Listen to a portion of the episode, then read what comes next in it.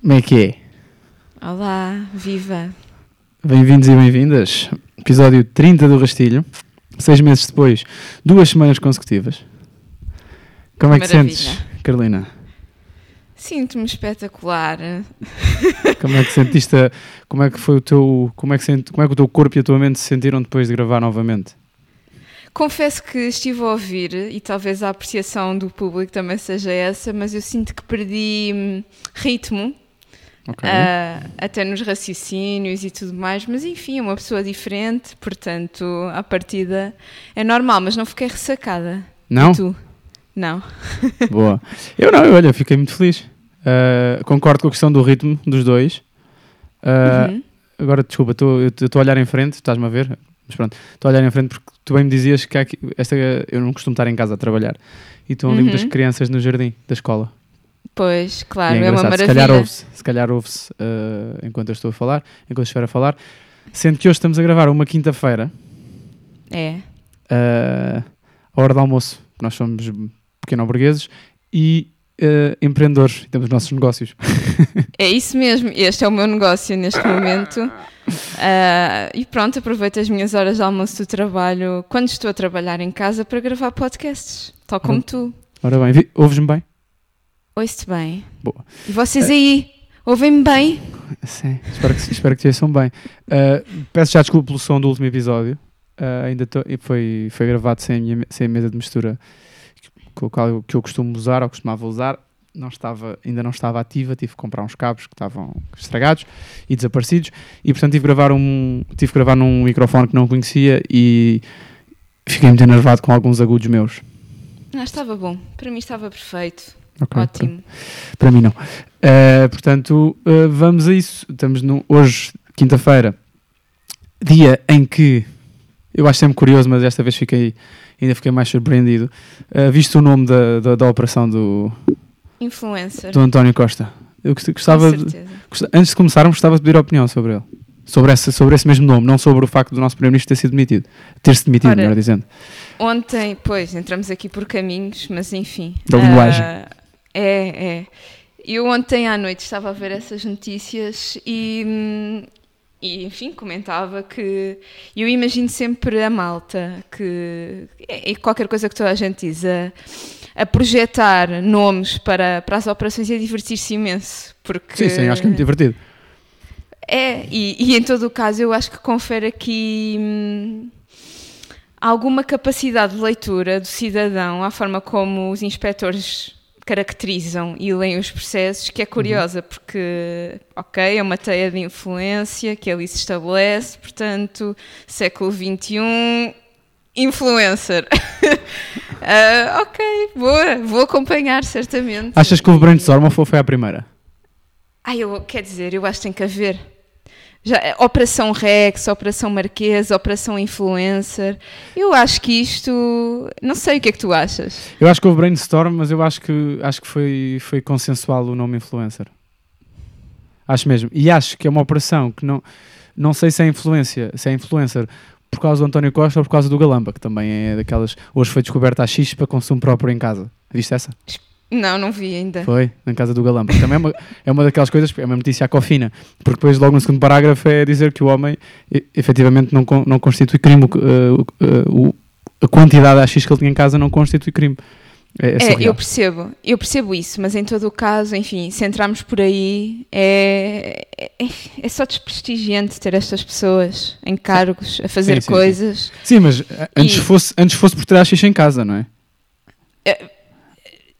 Não, mas sim. Porquê? Porque eu sinto-me cada vez mais. É um pouco a reprodução do discurso que eu ouço a minha mãe dizer antes e que depois também me entristece de que não me sinto representada por ninguém e, e cada vez mais tenho em mim esta pulsão para sentir que se pudesse desnascer cá, eu ativava esse botão. Ok, mas eu, mas eu, não, eu não me sinto desrepresentado uh, porque alguém fuma uns picas em casa. Pois não, mas não é alguém. É essa a questão. Tal como também não é alguém que utiliza o motorista para ir comprar vinho e ir buscar Certo. empregada. Certo? Não é alguém. É, é, é uma figura que tem esse, esse papel que é muito importante de representação popular e da nação em última instância, independentemente depois do, da área, do ministério, do gabinete. É, enfim, e Engraçado- atenção, Engraçado eu não, já ter sido não, Ministro do Ambiente, não é? Pois, exato. E agora das infraestruturas.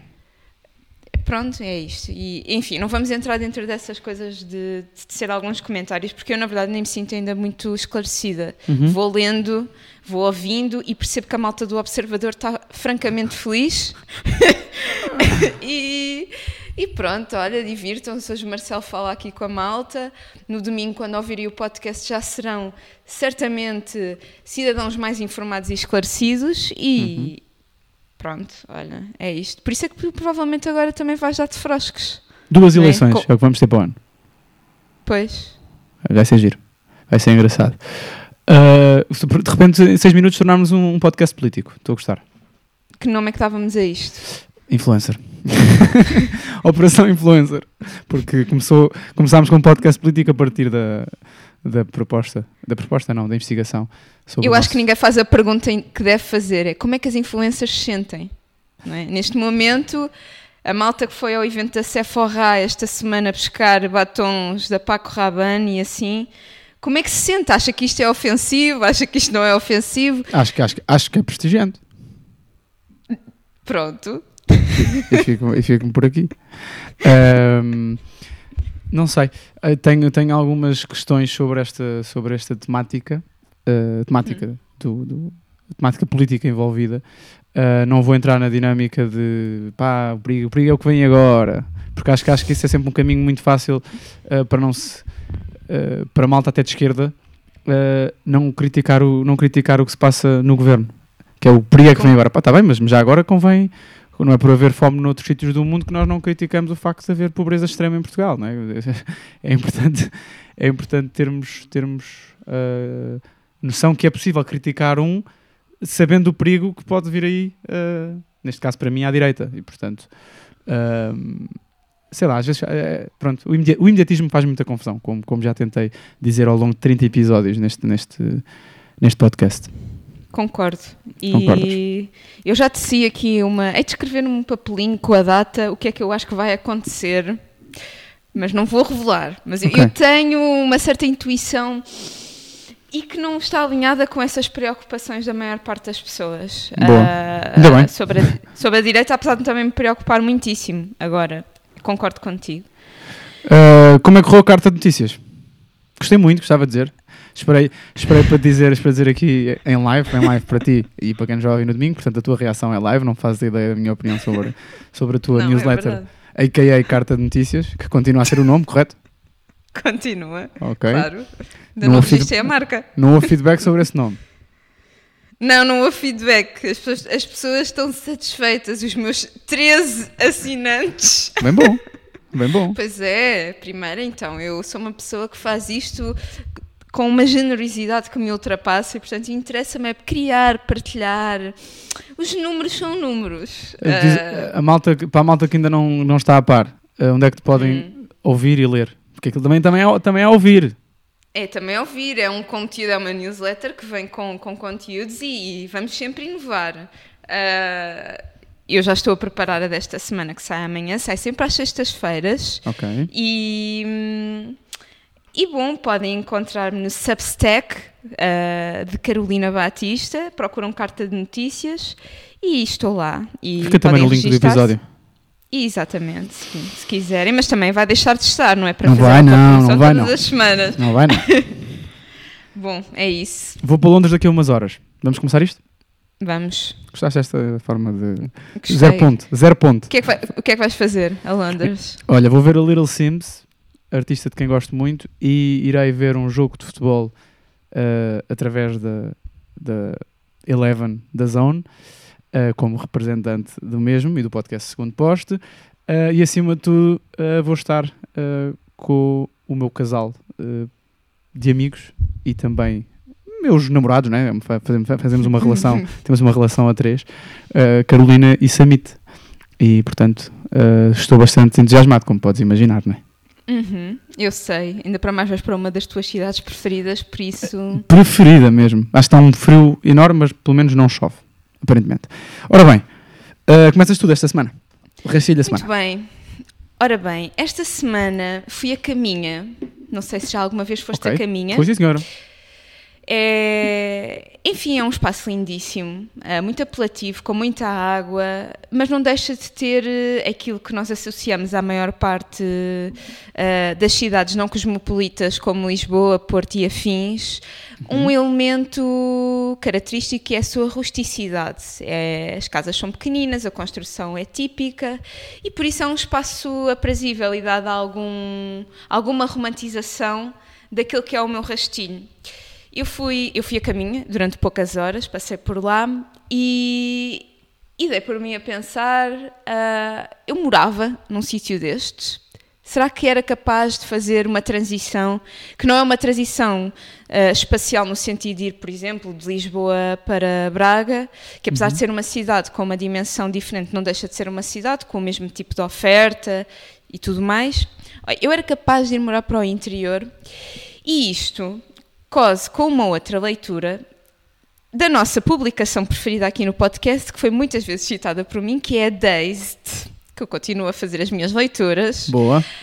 E pelos vistos, no Reino Unido, precisamente, para onde tu vais daqui umas horas, ah, há muitos jovens, portanto, não são pessoas que têm uma vida estável e também não são necessariamente nómadas digitais, malta que tem grandes empregos, são pessoas à partida comuns, com empregos comuns, que decidem não só mudar de profissão, por isso é que não são nómadas digitais, são também, ah, enfim, pessoas que se querem prestar a fazer outras coisas fora de uma lógica de produção enfim, que tenda para o capitalismo tal qual o conhecemos e que decidem morar para o, para o interior e para o campo, ah, longe de cidades como Londres, por exemplo.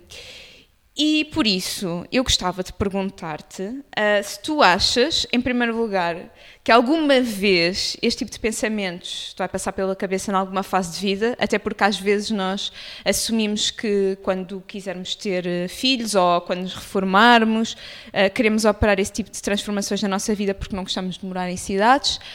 Ah, e no fundo, o que é que pensas deste fenómeno de jovens ermitas que estão numa espécie de êxodo das grandes cidades muito atraentes até há pouco tempo, como Londres, Lisboa, Paris, Nova York, e que vão morar para o campo ou para a caminha? Acho que é uma realidade eh, burguesa. Essa, essa decisão eh, tal- talvez não parta de um ponto de vista eh, racional burguês, mas acho que, acho que a execução é burguesa. Eh, é só possível dessa forma, diria. Hum. Se, calhar, se calhar estou. Se calhar estou a ser injusto, posso, posso, posso confessar isso. Agora, pessoalmente falando, hum, acho muito complicado. Acho muito complicado eu colocar-me nessa, possi- nessa possibilidade, nessa visão das coisas. Até porque, primeiro, gosto muito da cidade, gosto muito dos subúrbios, gosto muito de- da confusão, isto é uma escolha pessoal, não é? E depois, infelizmente, tem muito a ver com oportunidades, não é? Eu acho que nós, por exemplo, o que é que seria para ti? Vamos, vamos, vamos fazer aqui um exercício. Eu, estou em eu vivo em Lisboa, na Amadora, e tu vives em Braga. O que é que seria para nós os dois, nos nossos casos, fazer esse caminho? Eu iria para onde, tu irias para onde? Um sítio perto, certo? Perto, relativamente perto. O que é que tu achas? Para ser considerado Eu, esse tipo de êxodo. Uhum. Pois, o que é curioso é, que, é, é perceber que em alguns destes espaços, portanto, não é mesmo um sítio como a aldeia da minha avó, porque aí sim, eu acho que ou és efetivamente um nómada digital e podes trabalhar remotamente sempre, Sim. a trabalhar eh, em programação informática, apesar de estares num sítio com três, três velhos e dois Sim. cães. Sim.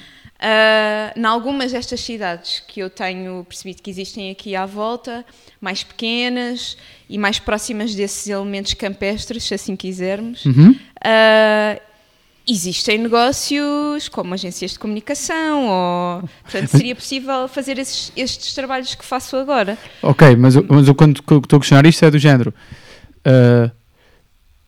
estilo de falar vida. de uma mudança mesmo de vida, não é? Pois, Tipo, ou, é que- ou seja, eu, eu de repente ia trabalhar para ah, uma fábrica. Uhum. Não, ok? Não, Não? não porque Não estamos a colocar é- essa, essa- não estamos a colocar os moldes. Podemos, porque percebo que também acontece em algumas circunstâncias isso. As pessoas dedicam-se a fazer uh, trabalhos mais ancestrais ou mais manuais e, e, até podem ganhar mais dinheiro a fazê-lo, porque pois isso é que é curioso. É, é perceber que podem fazê-lo podem fazê de uma forma economicamente sustentável e ser mais felizes. No meu caso, uhum. Uh, eu contemplo sempre algumas mudanças de área para coisas que me fascinam e que estão abaixo, se quisermos colocar, Sim. enfim, nestes termos, das minhas qualificações. Uh, Interessa-me muito sempre desenvolver competências na área da culinária, por exemplo, que okay. nunca o fiz porque nunca tive coragem. Eu acho que o que é mais desafiante nem é necessariamente isso de mudar de área e mudar de emprego e mudar de espaço. É sobretudo perceber, por exemplo, tu falavas da confusão. Sim. Eras capaz, eras capaz de morar num sítio onde não existe um cinema, só existem comércios locais, é? há uma lanidor. Conhecendo, eu conhecendo como conheço, eu acho que essa mudança para mim teria de ser brusca. Ou seja, eu para mudar para um sítio desses tinha de mudar a minha vida toda. Tinha de fazer um trabalho numa área absolutamente diferente da, da, daquela na qual estou a trabalhar inclusive é o meu trabalho das 40 horas semanais, nem são 40 horas semanais, ou mais, mas uh, e também da comunicação que faço através do segundo posto, por exemplo, tinha de ser uma coisa completamente ao lado. Ou seja, tinha, uma, tinha de ser uma coisa que eu me ia abstrair completamente. Ao mesmo tempo, acho que isso seria possível durante um tempo, uh, não haver um cinema, não haver um teatro, não haver uh, a possibilidade de um concerto, não haver uma programação cultural uhum. e uma vida social, é? já uhum. agora. Acho muito complicado, porque não, eu não sou um bicho social, mas também não sou um bicho do mato. É muito complicado para mim ser uh, estar completamente afastado e completamente ligado. Uh, uhum. E acho que numa destas realidades uh, iria só para um dos caminhos, que é o caminho do, afasta do completamente desligado daquilo que era o meu passado. Eu acho que teria de ter um trauma qualquer, confesso. Acho que teria, ser, acho que teria, acho que teria, de, haver um, acho que teria de haver uma experiência traumática e ia-me resolver, sabes? Que eu também acho que é super burguês, diga-se. Sim, concordo com tudo o que estás a dizer. Uh, também acho isso, que a maior parte destes jovens, de, enfim, que surgem retratados no artigo, que saem de Londres para ir para outros sítios, podem fazê-lo. Isso é uma escolha. E depois, por outro lado, isso contempla sempre alguma, alguma gestão de sofrimento. Sim. Esta, estas pessoas não querem ativamente estar com pessoas e eu percebo isso, uh, porque, enfim, para já identifico-me com isso. Eu não tenho uma propensão, dizes que não és um bicho social, mas comparado comigo, por exemplo. É, é sempre à escala, não é? É, é. Uh, enfim, existe alguma desilusão progressiva, acho eu, em algumas pessoas ao longo da vida vão sentindo que essa uhum. fruição que sentiam com 20 anos, no meio dos outros, deixa de existir porque aquilo já não te dá nada. Certo. E, e, e no campo talvez consigas cultivar outras coisas. Uh, uh, sim, gostei, gostei. É, claro. Agora, porquê? Porquê hoje? E porquê jovens com qualificações que estão atentos a. Quer dizer, isto, a Days é a revista que, da mesma forma que fala dos jovens que vão para o campo, também tem um artigo sobre coisas que nós podemos fazer com o sangue menstrual em termos de magia. Por isso, Sim. isto é malta que está na frente de muita coisa em que eu até gostaria que estivessem atrás. Mas porquê?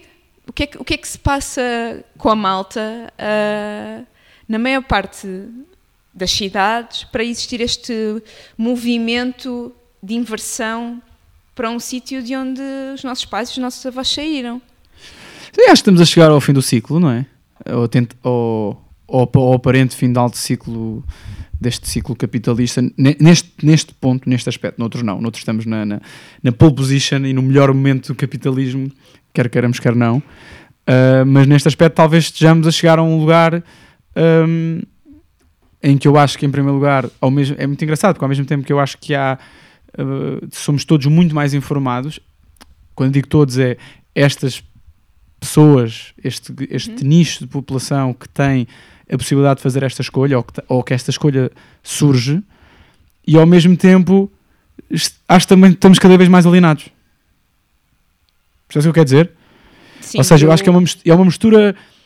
É uma mistura que andam sempre mãos dadas estas coisas. É muito yin and yang, estás a ver? É muito. Ao mesmo tempo que eu sou a pessoa que abre o Twitter e consigo saber, ou, ou pelo menos aparentemente saber o que se passa no outro lado do mundo, também sou a pessoa que me quer afastar disto porque é demasiada coisa. Percebes? Percebo, percebo que existe algum cansaço mediático e isso é propositado. E eu discordo de ti só numa questão. Ah, não me parece que, que sejamos uma geração ou que se assista a um momento particular ah, de enriquecimento em termos de formação e de informação.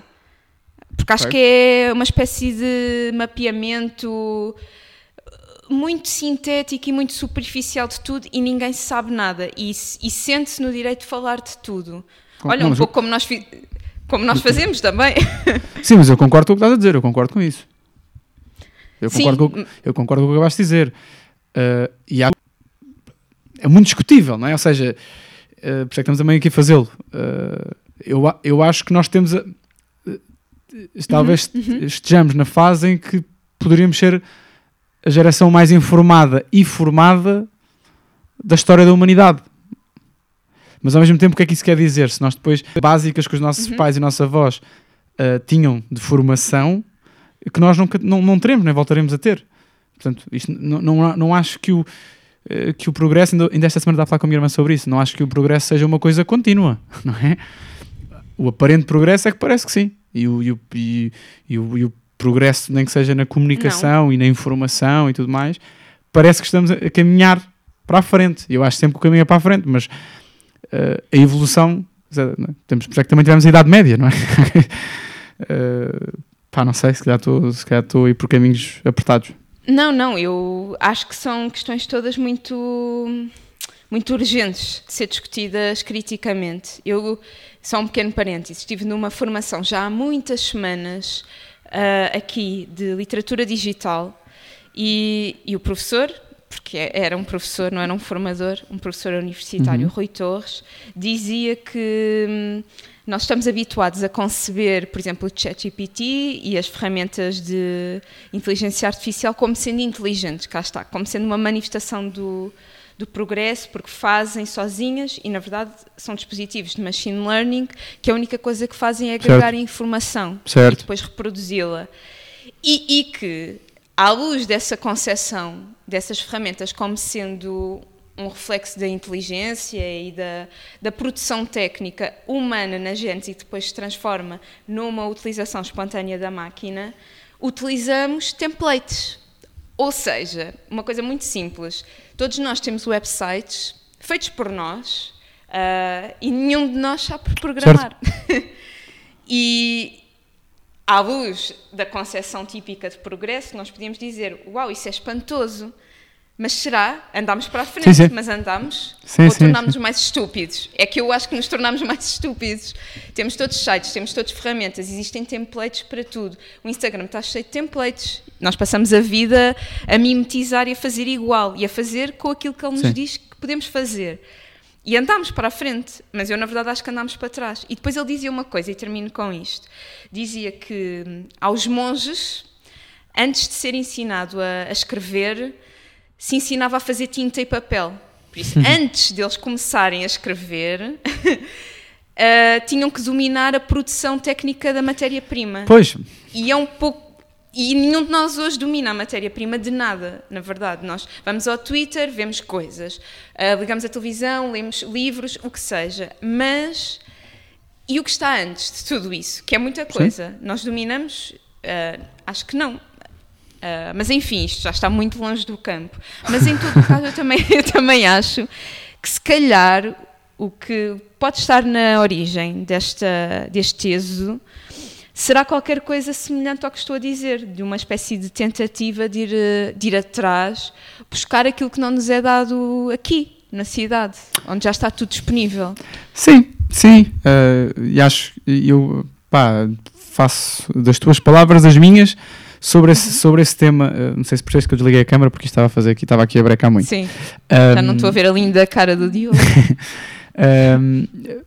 e e eu concordo, eu, eu, mas eu também acho e quero acreditar, quero acreditar, e acho que em algumas coisas isso felizmente é verdade, e tenho, podemos dar vários exemplos do nosso dia a dia, mas eu, eu quero acreditar que a tecnologia uh, ainda é muitas vezes utilizada uh, como propósito para, para, para o progresso. Uh, uhum. Quero acreditar e acho que é verdade. Não, não, não, posso. Aliás, estamos a fazer isso neste momento. Agora, Sim. se isto é progresso ou não, isso é outra discussão. e acho claro. que essa é que é a discussão que nós poderíamos fazer um podcast só sobre isso, não é? E sendo uhum. uh, ideologicamente não somos, não, somos, não somos iguais, mas somos pessoas com valores, valores semelhantes do ponto de vista político, e acho que pode ser uma discussão interessante para ser tida com pessoas que não, que não são do nosso quadrante político, sendo que eu e tu discordamos uhum. de muita coisa. Uh, uhum. Mas isso já, isso já é outra discussão. Pegando o que estás a dizer, eu concordo contigo. Acho que, concluindo aquilo que estavas a dizer, eu acho que nós, acho que muito daquela, muito da, da minha possível ideia, uh, e se calhar redutora ideia de ir para o campo, e, no, uhum. e acho que o meu campo no máximo seria azeitão. uh, estará isso. Estará um bocado um regresso a umas origens que eu nunca vivi, mas que já ouvi. E uhum. ao mesmo tempo, não sei se não pode ser um bocadinho saudosista e isso preocupa-me. Uhum. Concordo. Pronto. Mas isto é uma discussão interessante. Tenho que pensar mais sobre este tema. Pronto. Ok. É isto. Passem por caminha. Deixamos também no ar a possibilidade de tu ires para caminha e de eu ir para azeitão. Não, não. Não? não. não, não. não tô, afinal, não. Isto eu, eu questiono. Okay. Mas eu saí de lá a pensar: não, não venho viver para caminha. Ok. Uh, meu rastilho. Força. Uh, ora bem. Quero, ouvir, quero primeiro pôr aqui uma coisa, espero que isto resulte bem, senão, porque estou um bocadinho perro de, de, de, utilização desta máquina e, portanto, eu depois posso pôr isto em pós-produção, posso pôr este áudio, mas vamos vou só pôr aqui um áudio, pode ser? Uhum, força. Okay, então vamos a isto. I remember when I first started comedy, my dream Estás a ouvir? was to one day headline Madison Square Garden, and I would tell people that, and they would all usually roll their eyes or they would like they kind of laugh at the notion of it. I told you that that was my dream. Boy. And I said, one day I want to headline Madison Square Garden. And I remember you stopped what you were doing and you looked me in the eyes and you said, uh, I'll see you there. And it was like really important to me because I felt like I wasn't the only person that believed it could happen. Wow. And, uh, I know as, as you get older, you know, sometimes things become hard to remember, but I remember everything. I remember all the time you put into me and and all the effort that you made and how much you always believed in me and supported me and uh, this made all the difference. Absolutely. Yeah. So the reason I brought you here is, uh, yeah, I wanted to say thank you for being the most amazing dad ever. And the other reason I want to bring you here is because I want to let you know that uh, when my tour comes to New York, I'm going to be headlining Madison Square Garden.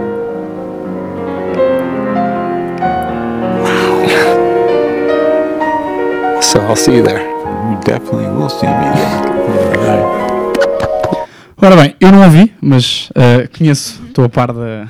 Estou a par da. Porque isto, a máquina estava ligada e eu não conseguia ouvir, mas preparei isto. Uh, para quem não conhece, isto é o Andrew Schultz. Uh, quem ouviu este podcast e já me ouviu noutros sítios sabe que é, minha, é uma das minhas grandes referências para quase tudo neste momento da minha vida. Uh, comediante, humorista norte-americano e que basicamente aqui está com o pai, para quem não percebe inglês, mas está, está com o pai no, Medi no Madison Square Garden, que é, uh, que é um onde joga, é um pavilhão onde, joga, onde jogam os New York Knicks, equipa de basquetebol, eles são os dois de Nova York, um, e basicamente é o Andrew Schultz a dizer ao pai, uh, a surpreender o pai, que quando, quando o tour dele passar por Nova York, o espetáculo dele vai ser ali dois, já agora dois espetáculos que escutaram ambos em poucos, em poucos minutos. Um, e ele neste, neste, neste certo, neste, neste pequeno vídeo que eu pus aqui, que ele colocou nas redes sociais, um, já agora o pai dele uh, sofre de demência, portanto é, há ali coisas bastante complicadas, as reações dele são de alguém que não se lembra uh, das histórias que o Anderson contou quando era um miúdo, quando ele era um miúdo, e o pai Uh, acho, acho, muito, acho mesmo muito bonita esta. Se calhar até um bocadinho romântico demais, mas esta, esta ideia de o pai dizer quando ele era miúdo. Uh, então encontramos-nos lá. Acho isto, acho isto um fechar de, de, de, círculo e de ciclo muito, muito interessante e, e muito curioso. Uh, mas mais do que tudo, quero usar este, este vídeo, este, este, neste caso áudio que vocês ouviram, ah, como rastilho para discutir aqui um tema que são as personalidades que nós conhecemos, nas- ou seja, pessoas que nós conhecemos que têm uma, uma personalidade obstinada ah, com estímulos extrínsecos. Ou seja, ah, personalidades que têm que, que para fazerem coisas, para executarem coisas, precisam necessariamente de estímulos vindos de fora. Ou seja, pessoas que os estimulem. Do que eu não acho que seja o caso do Andrew Schultz, mas que, como ele dizia bem, eh, quando ele dizia que o sonho dele era, era- era, eh, fazer um espetáculo em Nova York, encher o Madison Square Garden, eh, as pessoas reviravam os olhos, menos o pai dele. E pronto, usei só isto porque é um, é um certo bonito, mas já agora queria usar este certo também para, para mostrar que efetivamente há pessoas que têm a sua personalidade é motivada extrinsecamente e há outras que têm umas motiv- motivações mais intrínsecas e conseguem individualmente através da sua força de vontade, que é uma coisa que não é bem palpável, não é bem não, não é palpável, eh, fazer, fazer e executar coisas.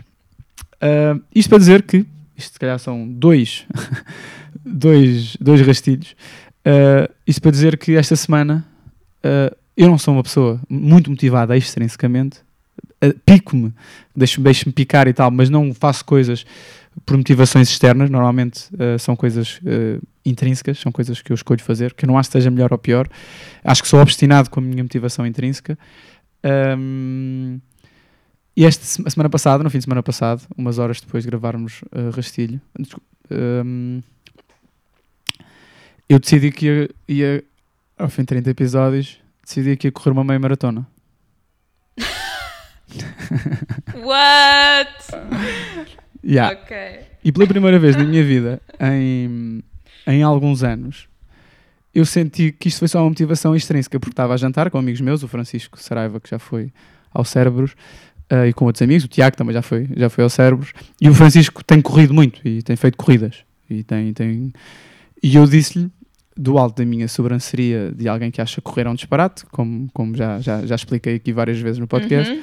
disse, então, ah, daqui a um mês, quando é que é a próxima? Daqui a um mês eu vou correr os 21 km e se fizer o tempo X, se fizer ou, ou esse tempo ou abaixo desse tempo, tu admites publicamente que correr eh, é demasiado fácil. Pronto. Isto porque estava a dizer, não treino, não treino corrida eh, como deve ser desde o 12 ano e falta menos de um mês para a prova e ainda não treinei como deve ser para, para a corrida. Ah, e eu queria, ah, mais do que falar sobre personalidades no geral, queria falar sobre a tua e perceber se tu és uma pessoa que é motivada extrinsecamente ou intrinsecamente, ou ambas, ou por onde é que achas que o teu, o teu caminho te leva. E se quiseres comentar alguma coisa sobre a minha corrida, estás à vontade. Ei, tenho tantas coisas. Foi um rastilho longo, hein? É, e é assim, é o que tu dizes, está para muitos, muitos rastilhos. Sim. Ah, bom, em primeiro lugar, talvez depois comente o certo que aqui passaste, só porque acho que termina ah, o tipo de pensamento para onde quero ir. Ok. Mas, em primeiro lugar, bom, boa sorte. Ah, porque sim, correr 21 km é difícil. Não, eu, não, eu nem, nem te estou a perguntar o tempo, mas conhecendo-te, suspeito e eu tenho, não tenho muitas pessoas à minha volta a correr. O meu pai é, é um corredor e, é, e dedica uma porção considerável da sua vida a treinar para provas. Uhum. Eh, ainda ontem me mandou um print de uma, de uma das muito longas, daquelas muito extremas, em dezembro, no Jerez. Portanto, uma extrema significa que são mais de 42 km, que é a distância de uma maratona. Meu Deus. E, e eu já acho que uma maratona é difícil. É que ninguém pode achar que não é. Uh, fazer uma meia maratona também é difícil. É uma distância longa que é, enfim, possível fazer a um ritmo constante, mas que existe treino e por isso aquilo que eu te recomendo, se é que tu estás a aceitar recomendações, Estou, estou. é, é, hum, é fazer download de um plano de treino para a duração de semanas que tens ainda disponível e fazê-lo. E vai ser difícil. É, é a minha convicção e a minha experiência. Eu só corri provas de 10 km e também andei a treinar para uma meia maratona no ano passado e não fui. Ok. Não fui. Uh, é aquilo a, partir de certa altura tu tens distâncias muito longas no treino. Há- no treino para a meia maratona, a partir de certa altura, mantendo aquele esquema clássico de correr 3 ou 4 km um dia por semana, depois 5, 6, 7 e depois a certa altura já tens de correr 15 km, isto é um treino puxado e, enfim, eh, quanto mais informação te- tens sobre a corrida e sobre o tipo de, depois de alimentação, suplementação que é preciso fazer enquanto estás a correr, o gel e tudo mais, não é fácil. Correr não é fácil e eu respeito mesmo muito a, pá, a malta que faz longas distâncias. Eh, Sim, sim, percebo. o meu, pai correu a primeira maratona com 50 anos e, e chorou no final. Sim. Portanto, eu, eu respeito muito isso, mas fico muito entusiasmada e espero que a faças. Eu também quero fazer uma prova em breve, mas não, não vou para a meia maratona. Ah, mas tenho a certeza que consegues fazer. É que é isto. Eu Ok. acho, e estou a assistir a uma coisa, posso estar enganada, depois tu daqui a uns tempos dizes-me, se gostares de correr e se gostares de, de fazê-lo, não a prova. Acho que quem gosta de correr gosta de se preparar para a prova como um objetivo. Sim, sim, sim. É que, é que eu também já conheci uma pessoa que ah, desistiu ah, de uma modalidade que praticou desde miúdo e a corrida tornou-se, enfim, num preenchimento ah, daquilo que aquela modalidade desempenhava na altura e é uma pessoa que corre muito e que corre com tempos muito bons, porque treina muito. E, portanto, talvez seja aqui um primeiro desbravar desse terreno que o beisebol eh, deixa agora na tua vida e isso pode ser interessante daqui a uns tempos, de fazer essa reflexão, Sim. porque é natural que agora não o percebas. Em relação a mim, eu ah, acho que tenho duas, dois padrões mais gerais de, de reação ou de motivação que me puxem para a frente. O primordial sou eu própria, mas não é necessariamente bom. Ou seja, eu sinto que vivo em permanente falha. Ah, e como sinto isso desde criança, ah, isso propele-me a fazer mais do que, do que é necessário Certo. para tudo. Ah, e por isso, de alguma forma, eu não preciso que os outros me motivem para cumprir tarefas e, na verdade, depois torná-las mais ah, ardilosas do que elas são por natureza. E isto, sobretudo, em coisas que se aproximam do trabalho e na altura na escola e não tanto nos outros campos, como neste caso o desporto. Eu gosto de treinar e treino e corro, mas, mas não sinto as coisas com essa intensidade nessas áreas.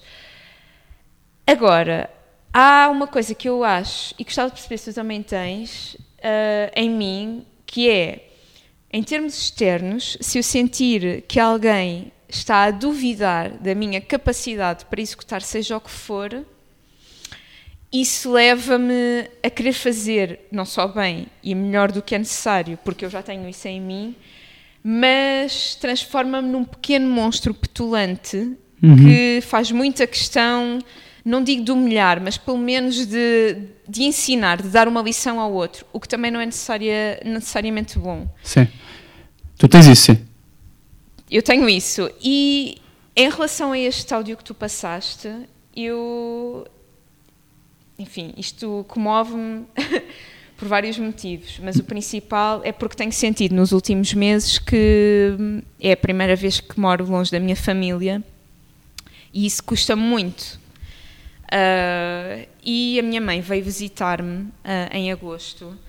E, e- enfim, ela esteve cá na semana em que eu acabei a minha tese. E foi uma semana em que eu chorei muito por vários motivos. Chorei quando ela chegou, chorei quando ela se foi embora. Ah, e de alguma forma ao ouvir isto eu percebo que hum, não existe nada que suplante, quer se queira, quer não, ah, uma figura, ah, não digo de autoridade, mas de cuidado que nós tendemos a associar ao pai ou à mãe que acredita em nós e que acredita no nosso potencial. E a par destas duas dimensões que eu te disse que tenho e que me movem para a frente e a querer fazer muito bem, há uma outra que é mais íntima e que tem que ver com o facto de eu sentir desde sempre que a minha mãe acredita em mim. E sinto até que ah, que estou viva e que estou saudável, porque houve um período da minha vida em que eu não acreditava em mim e a única pessoa que, que acreditava de uma forma muito convicta na minha capacidade de dar a volta era ela. E isso moveu-me. Portanto, eu não sei se nós somos movidos a amor ou a, a uma tentativa de espicaçar outros. Talvez sejam os dois. O que eu acho, para terminar, é que os outros, o outro, uh, influencia-nos sempre na nossa, na nossa tomada de decisão para a frente, para o progresso. Não tanto para trás. Interessante. Eu, já agora um shout uh, à mãe Paula. Uh, Uh, eu, pá, isto de repente agora ficou aqui muito, muito alto. Mas pronto, siga. Eu acho que hum,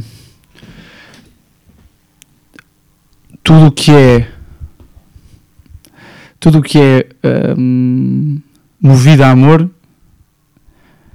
seja motivação, seja outro tipo de coisa, mas movido a amor, uh, tem muito mais. Como é que eu ia dizer isto? O sumo é muito maior é muito mais proveitoso. Uhum. Uh, enquanto uhum. a motivação que estavas a falar de quase ensinamento, acho que entra muito numa dinâmica uh, intânea, de, de, quase de. Sim, é isso, instantânea, de, de uma recompensa só instantânea. Isso, no final do dia, não nos leva a lado nenhum, nem nos, nem nos, nem nos beneficia uhum. de, de forma sustentável. E portanto, sim, eu concordo contigo. Eu acho que isso. Eu acho que eu não, eu não tenho. Eu sou. Pá, eu não sou. Eu quando jogava beisebol, mas na vida no geral, mas principalmente do beisebol, eu sempre fui muito competitivo e de forma pouco saudável uh, durante, durante o ato, durante o jogo. Uh, porque eu de resto acho, e acho que tem muito a ver também com a minha educação. Toda a minha motivação tem, pelo menos penso eu, vem de um lugar de amor e isso é fixe. Porque é que eu acho que nunca dependi, nunca dependi muito que alguém puxasse por mim e me dissesse, até porque os meus pais não têm esse perfil, nunca foram exigentes nesse ponto, sempre foram, a exigência deles sempre foi, sempre foi a comunicação constante. Estás a ver? Se eu me, senti, se eu me sentisse mal, se eu me sentisse bem, tinha que falar com eles. E, aí, e daí trabalharíamos naquilo que seria o futuro. Uhum. Uh, nunca senti muita pressão nesse tipo de coisas e, portanto, também acho que nunca uhum. senti uh, necessariamente muita obrigação eh, nem, nem, nem, nem, sinto muito estímulo quando alguém me puxa por mim. Tipo, se alguém, se alguém duvida de mim, eu entro muito numa dinâmica do silêncio e é mais numa de pá, é, daqui a três meses falamos. Estás a ver? Que também é um tipo de motivação extrínseca, não é? Mas acho que é diferente, é uma coisa menos reativa, é uma coisa mais de, mais de certeza e segurança naquilo que eu posso ou não posso fazer. E, uhum. e eu achei curioso esta história porque eu acho que foi mesmo uma reação extrínseca pura esta, esta da, da, da, meia maratona, só de reagir uh, a uma conversa de grupo de amigos. Estás a ver? Uh, e o Chico não é nada. Sim, Achas? Sim. Acho que o Chico não é nada uma pessoa que me pique. O Chico não é nada esse tipo de pessoa, é mesmo só. Está sempre a falar de corrida agora, coitado. E nós, e nós também. É, é, acontece. Acontece com a malta que corre, são chatos. Sim, mas ele não é propriamente muito chato, não sei, é só porque a malta depois começa a falar sobre isso. E eu sou muito interessado, eu tenho muito interesse. E o Chico faz muita coisa, faz muitos esportes, sempre fez muitos esportes diferentes, tem muitos, gosta muito de estímulos desportivos diferentes, é uma pessoa que faz crossfit, corre, faz ginásio também, uh, joga ténis, tipo, jogou beisebol muitos anos comigo, portanto, é uma pessoa que me fascina muito também nesse ponto. E, portanto, eu não acho que vá correr, que esteja a correr para lhe provar alguma coisa. Uh, aí é mesmo só uh, provocação de amigos e brincadeira entre amigos. Agora, se eu vou fazer os 21 km, vou. Isso não tenho qualquer tipo de dúvida. Tenho a certeza absoluta que vou fazer os 21 km. Tenho a certeza absoluta do que estou a dizer. Não, não, e vou e, imagina, estou a dizer que não vou treinar, não vou treinar com. Não tenho tempo para treinar para uma meia maratona como deve ser. Isso não, há, não, há, não haja dúvidas. Agora, uh, passe eu acho que isso pode ser o rastilho para. Porque depois depende sim, da experiência sim, sim, que tens. Uh, aquilo que eu tenho visto em pessoas que.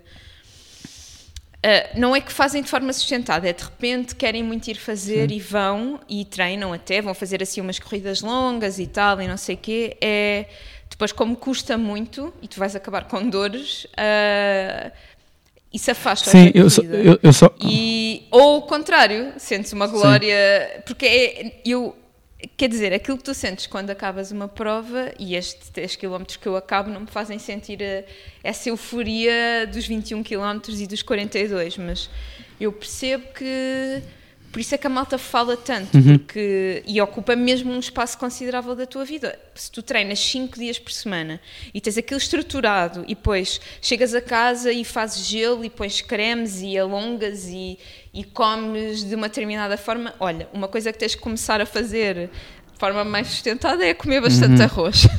Ah, porque é, é, eu percebo isso no meu pai, a vida dele mobiliza-se para aquilo.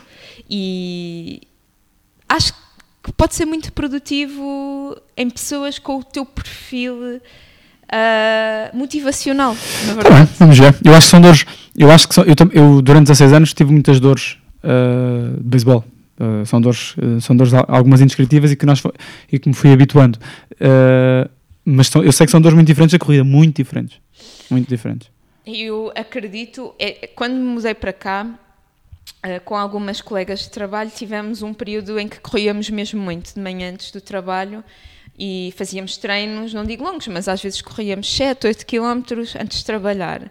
E, e não ficávamos doridas, porque até íamos a um ritmo bastante lento, mas ah, aquilo que eu percebo ah, é que hum, independentemente da distância, ah, e, acho- e eu acho que falei disso em alguns episódios do podcast quando falava de corrida e tudo mais, e o primeiro episódio toca na corrida do podcast, é que tu estás em constante combate com a tua cabeça.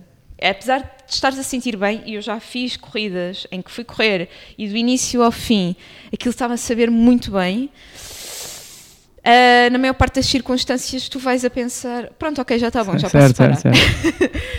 E, e isso é que é interessante, é desenvolveres ali um músculo de resistência que o trabalho explosivo Sim, sim. E, enfim, é, de força Concordo não totalmente. E esse é o meu desafio. Vamos ver como é que isto corre. Estarei cá para dar novidades. tem. Vou, vou gostar muito de saber. E olha, eh, estás-me a motivar para, para me inscrever numa prova. Let's go! muito bem. Imagina que ganhavas Euro Milhões. Ih, ok, sim. Primeira coisa fútil que fazias. Fútil. Epá, eu tive esta conversa esta semana por causa daquela treta do Eurodreams, que está aí, Sim. não sei se estão a par, dos 20 Há um, mil um euros anúncio durante aqui à porta do prédio. Pronto, é. Ah, e, e eu acho que era exatamente o mesmo. Pronto, eu não sei se isto é considerado fútil ou não, mas Eu estou aqui para Eu- decidir. Eu comprava umas estantes de uma loja que estou para comprar há um mês e, e ando ali a meditar se compro ou se não compro. Pronto, era isso, ia comprar estantes. Ok. Pronto. Eu ia comprar E tu? gadgets. Como assim? Ia comprar uma Playstation. Opa! Ia comprar um computador. Hum, Ia comprar... um iMac. Sim. Ia, ia comprar um sistema de som como deve ser. Ok. Era, não comprar, não queria cá carros, não queria cá casas, não queria cá nada disso. Queria coisas que eu sabia que ia no meu, no meu, no meu cantinho de milionário, sem ninguém saber, ia, ia ser funny, ia ser divertido. Estás a ver? Depois às- a casa toda com, com Yeah, yeah, aparelhos. Yeah, yeah. Imagina que há este prédio na Amadora, tipo com sistema de abrir a porta com a voz. Estás a ver? Domótica, acho que é assim que é- se chama. E não, e não é que eu seja propriamente muito dessas coisas, mas coisas que me facilitassem o dia a dia. E que ao mesmo estás tempo a- divertissem. me Estás em divertissem. intercampos e tens massa no, no micro-ondas para aquecer, Exatamente. chegas e está perfeito. E depois podias jogar Playstation. que Eu tenho só de jogar Playstation, tenho que comprar uma Playstation, já agora. Está está aí o Natal. Uh, tenho que comprar uma Playstation uh, e tenho que comprar um computador novo. E portanto, uh, foi uma coisa, quando eu pensei nisto no Euro Milhões, falei disto esta semana. Um, pá, disse, ah, era- acho que era isso que eu fazia. Assim, fútil, assim, fútil no sentido em que vou só, vou só sair daqui da, desta, da, da só, estou- só me estou a lembrar de mercearia, mas não é mercearia que eu quero dizer. Onde a malta vai, onde a malta sabe se ganha Euro Milhões ou não. Como é que se Uhum. chama? Papelaria Papelaria. desta papelaria, vou sair aqui desta papelaria, milionário, não é? Ahm, e vou ali ao Ubo, neste caso ao Colombo, e vou só, e vou só, estás a ver? Sem qualquer tipo de, de, pá, de problema, estás a ver? Até te estou a imaginar a andar, na verdade. Mas, sim, mas tranquilo, de fones, de fones e tranquilo, sabes? Olha, queria este, queria este e queria este, então vai pagar como? Olha, vou pegar com um cartão normal, tranquilo. Sabes? Zau. Pronto, acho que era isso, me imaginas, é isso. Boa. Ok. Digam-nos também o que é que acham, o que é que, o que, é que seria a coisa fútil. Eu não estou propriamente interessado em saber se vocês pagavam a universidade dos vossos filhos, se pagavam a casa à vossa mãe. Isso, é- epá, isso é meio clássico. Eu quero saber o que é que vocês, quando soubessem que. vocês. Exatamente. Uhum, para se cuidarem. Pronto, fica a perceber que sou uma pessoa desinteressante, eu quero estantes. Sim, eu já tenho. Foste tu que as montaste. Pois é, é assim a vida. Qual é o teu imagina? chão. Imagina que. Saltei o, Andas a Batalha dos Daniels, desculpa. Não, mas eu tenho. Já lá Ok, ok. vamos. Já lá vamos. E esta eu Ok. acho que está muito bem construída, muito equilibrada. Corre sempre bem quando dizes isso. Claro.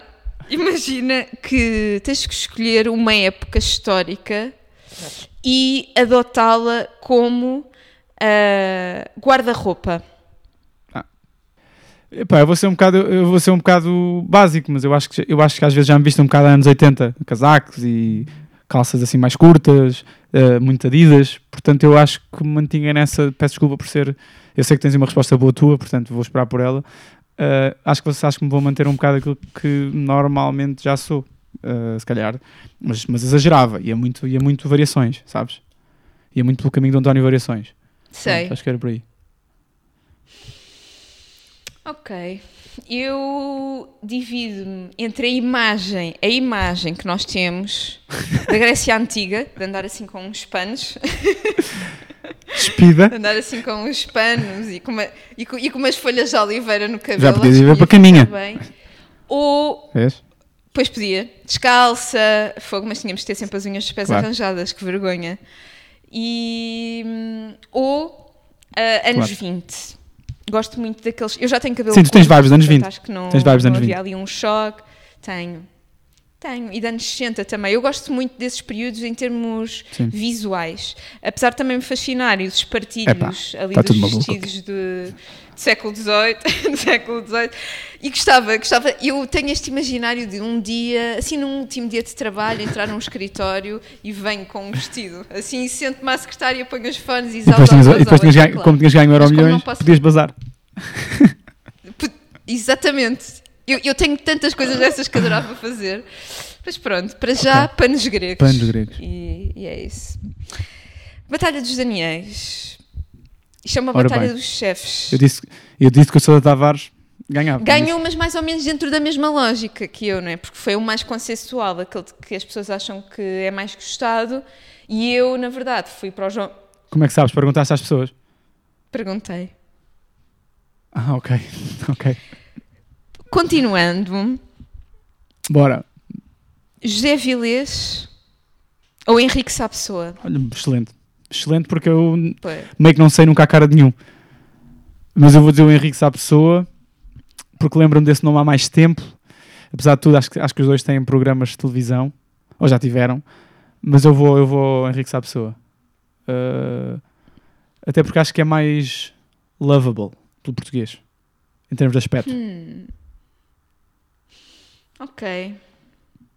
Também. Vou para o Henrique Sapessoa. Ok. Apesar de tudo, eu acho que a malta diz: então vais ao Avilés, não diz vai, não, vais ao Henrique Sá Pessoa. Sabes?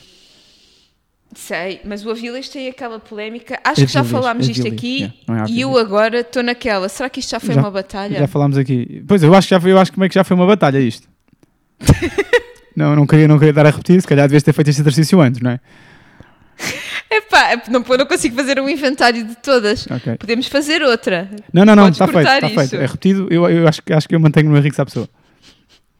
Eu também mantenho o Henrique Sapessoa só por causa da polémica dos restaurantes durante a pandemia do Avilés. Também acho que, houve- acho que houve polémicas com o Henrique Sá Pessoa. Mas pronto, Ah, é? acho que sim.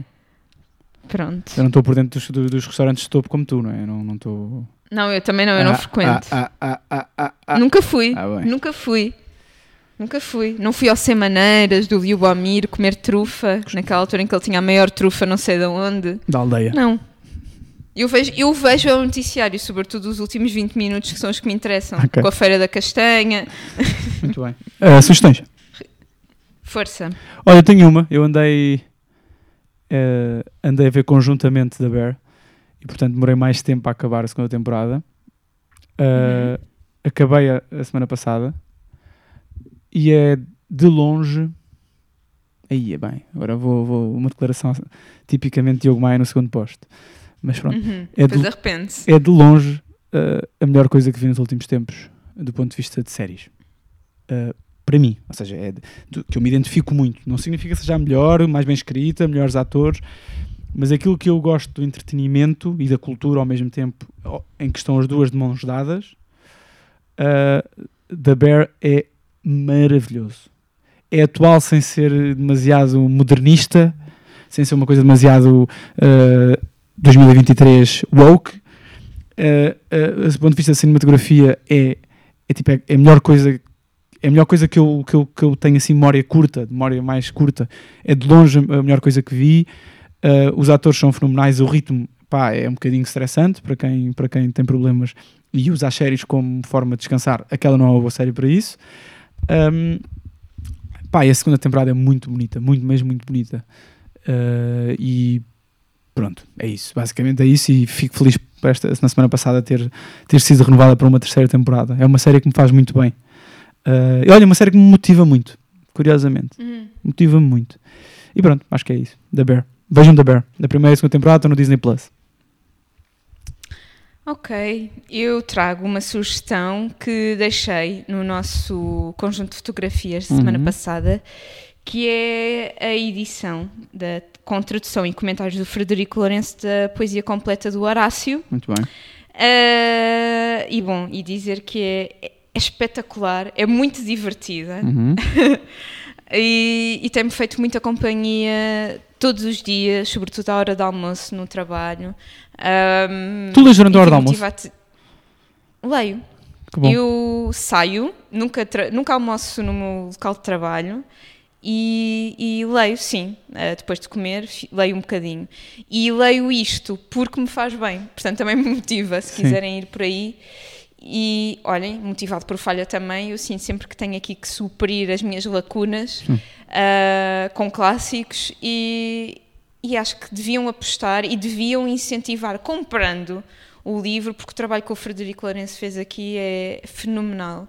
Ah, e começou no Instagram, eu fui influenciada. Eu estive na página de Instagram dele, vi que ele andou e que o livro estava para sair ah, e comprei-o. E portanto, Portanto, acho que devem fazê-lo se tiverem interesse e vão se rir, certamente, como eu me tenho rido muito a ler Horácio. Portanto, a tecnologia uh, como ferramenta, como rastilho do progresso da humanidade, pelo menos da, da felicidade da Carolina. Exatamente, e voltamos para trás Exatamente, mais uma vez. fechamos o ciclo. Vol- voltamos à origem. Exatamente. Rastilho.podcast.gmail.com Podes. Po- Rastilho. Dá-lhe. Podes rastilho no Instagram. P-O-D-E-S rastilho no Instagram. Uh, mandem as vossas mensagens, cartas de amor, cartas de desamor e, acima de tudo, uh, sejam simpáticos uns para os outros. Isso, não sejam mauzinhos. E, e pronto, nós havemos de voltar a ganhar ritmo. Sejam pacientes Acho que e já foi mais. Acho que também. este já foi mais. Nós vamos chegar lá. É vamos isso. chegar lá. É isso. E 30, 30 é um número bonito. Estamos os dois próximos do 30. Longe, dos 30. mas ainda longe. Próximos, mas ainda longe. Malta, vou dando notícias todas as semanas, vou falando sobre o meu progresso na corrida. Acho que é, acho que é importante e vocês, vocês vão gostar de saber, até porque ao fim de Aí 30, eu vou querer saber. 30 episódios depois de eu ter dito à Carolina que correr era ridículo, eu continuo a achar. No primeiro. Eu continuo a achar. Ahm, e, mas acompanhem esta minha caminhada, corrida, melhor dizendo. Olha, vou só dizer uma coisa. Acho que em Londres era obrigatório ir correr uma vez. Pá, claramente não tenho tempo. Pronto, mas devias. Pronto, devias. Está combinado. É Da próxima, tão lindo. da próxima Vai. vez que lá for. Beijinho, Carolina. Beijinho, Diogo. Até para a semana. Tchau. Deus.